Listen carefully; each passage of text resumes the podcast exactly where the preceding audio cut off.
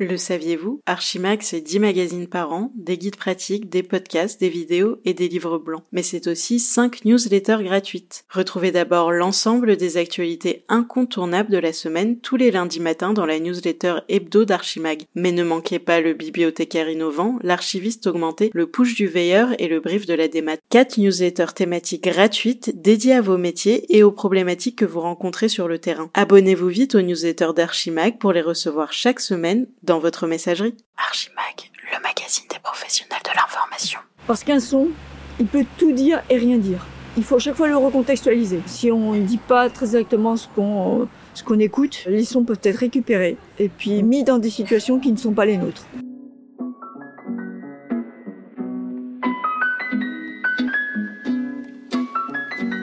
Vous êtes-vous déjà demandé à quoi ressemblait l'ambiance sonore du Grand Châtelet au XVIIIe siècle? Quels sons pouvait-on entendre sur le chantier de Notre-Dame durant sa construction? C'est le cas de Mylène Pardoen, ingénieure de recherche au CNRS. De mécanicienne d'hélicoptère à doctorante en musicologie, son parcours atypique l'a amenée à créer son propre métier, archéologue du paysage sonore. Sa matière première, la sensorialité à l'état pur. Par exemple, pour la chercheuse, dans la position de l'artisan, une partie des informations remonte par conduction osseuse, par l'impact de l'outil sur la matière. Un bruit, un son qui constitue aussi une partie de la formation qui peut être transmise.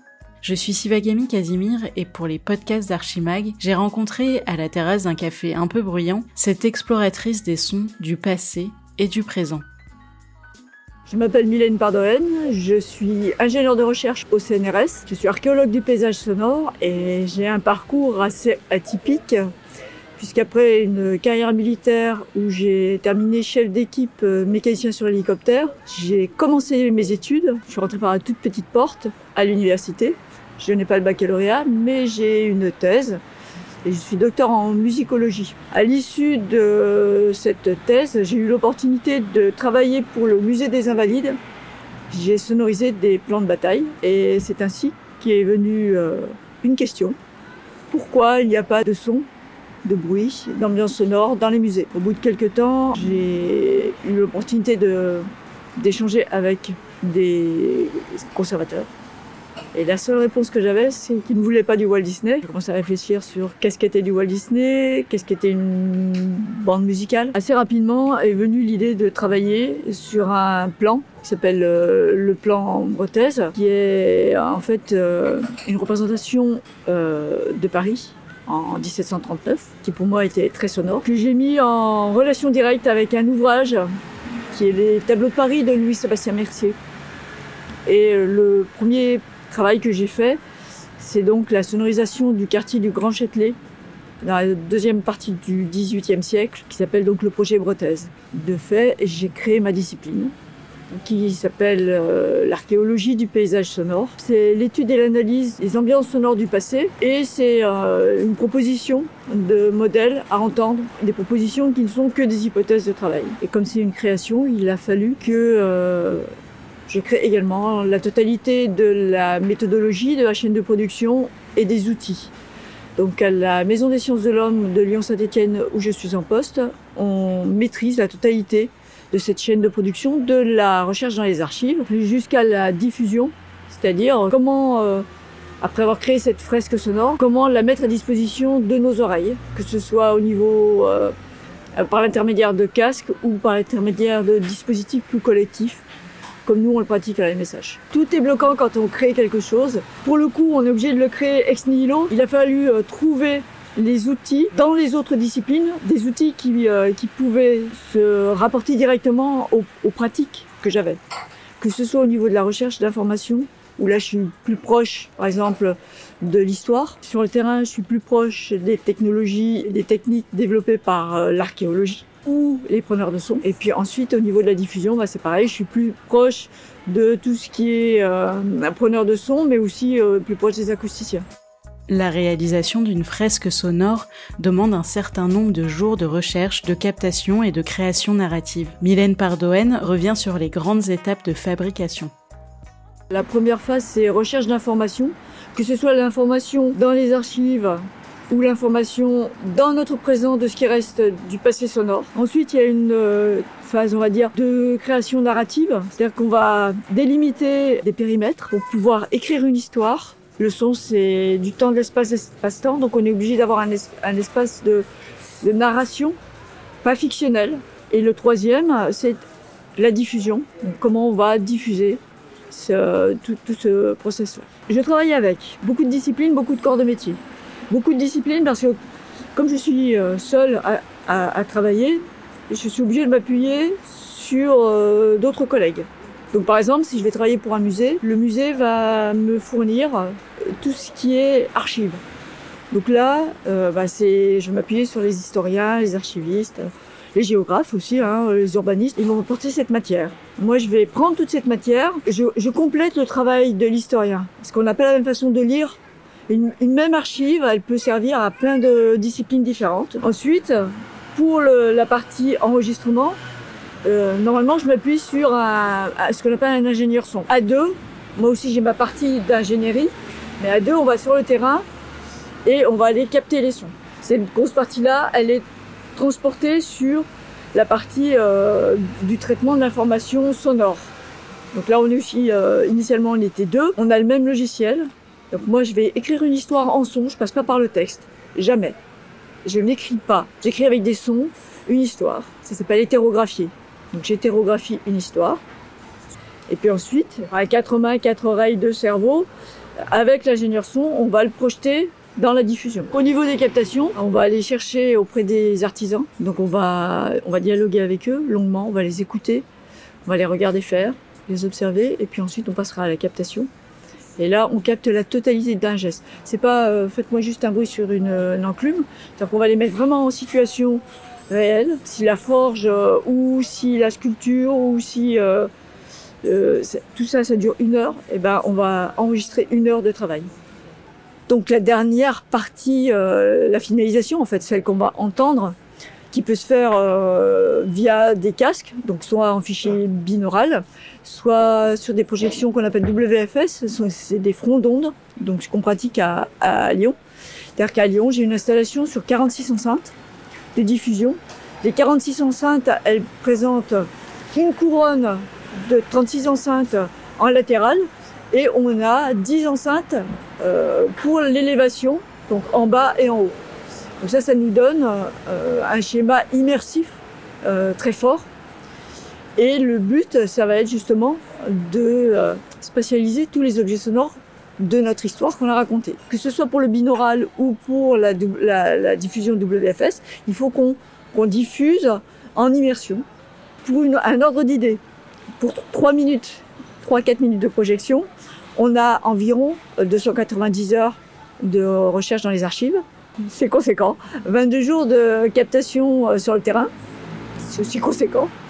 Et après, euh, bah, il faut compter à peu près, on va dire, euh, allez, euh, bon an, mal an, on va dire 200 heures de dérochage, euh, d'écriture de l'histoire, euh, hein, et puis 290 heures de spatialisation.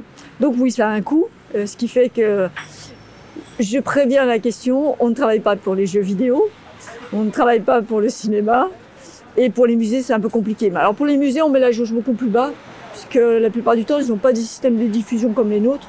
Donc on va vraiment euh, réduire la, diffusion pour s'adapter à leurs demandes. On fait des captations pour la recherche, donc on travaille aussi pour les chercheurs.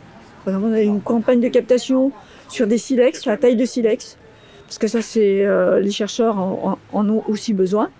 On a des campagnes de captation pour les artisans, comprendre leurs gestes sensuellement, et tous les métiers font du bruit. Le bruit le plus ténu qu'on ait pris, c'est la captation du geste du peintre sur une toile. Le plus gros gros bruit qu'on ait fait, c'est la captation des cloches à sens, donc un plénum. Là, on est à plus de 130 décibels. Ouais, ça fait du bruit. Muni de différents micros, l'archéologue du paysage sonore travaille sur plusieurs projets. De Guédelon en passant par Notre-Dame, elle s'attache entre autres à analyser et étudier les gestes des artisans par le biais de la sensorialité.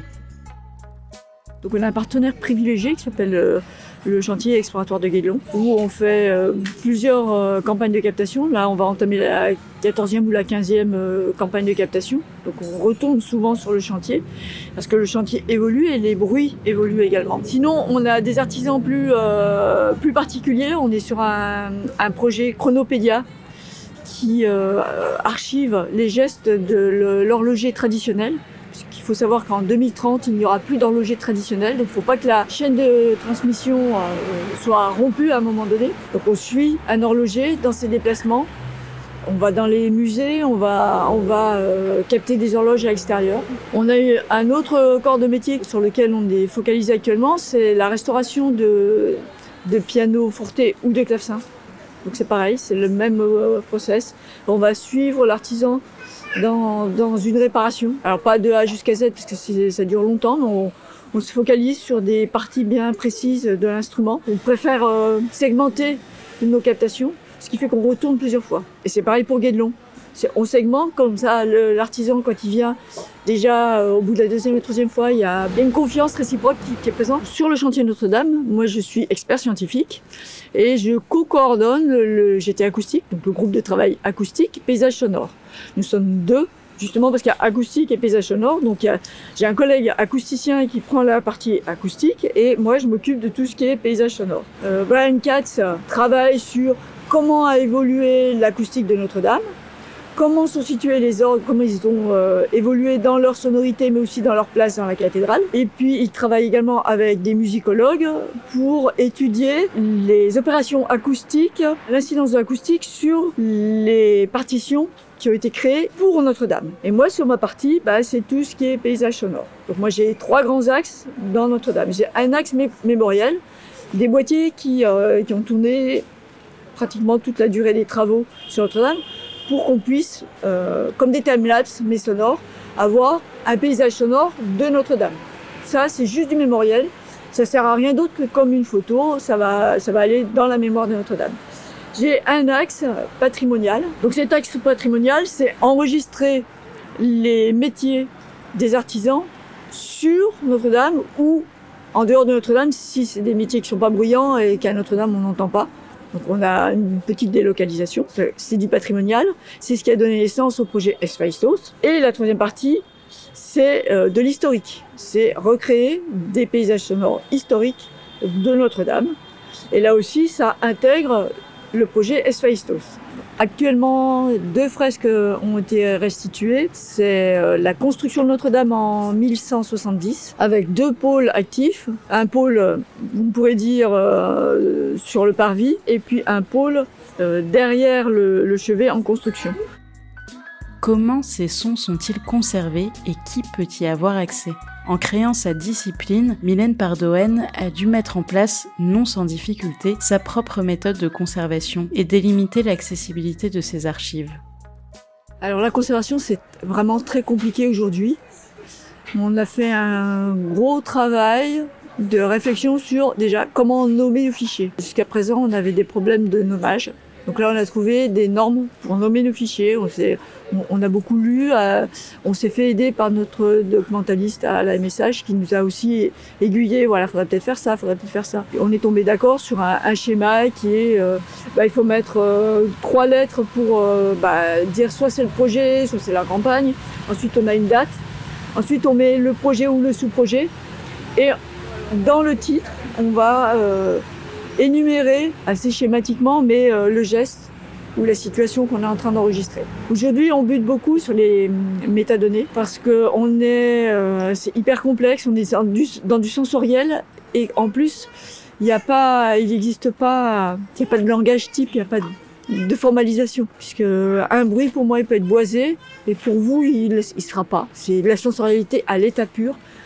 Donc euh, décrire un bruit, et c'est super compliqué. On peut décrire une situation, on peut la localiser, on peut mettre une heure, on peut mettre euh, tout ce qu'on veut, mais le bruit par lui-même, c'est hyper compliqué. Donc voilà, on bute aujourd'hui sur ça.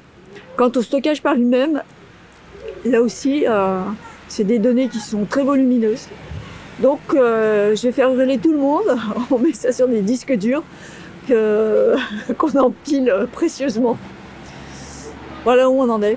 On ne peut pas mettre ces archives à disposition d'un grand public. C'est uniquement à destination d'un chercheur s'il nous le demande. Parce qu'un son, il peut tout dire et rien dire. Il faut à chaque fois le recontextualiser. Moi, je peux vous faire écouter des sons, vous dire, on est euh, juste au-dessus du cratère de l'Etna. Et dans la réalité, eh bien, nous sommes euh, simplement au-dessus d'une réduction de la chaux. Ça fait le même bruit.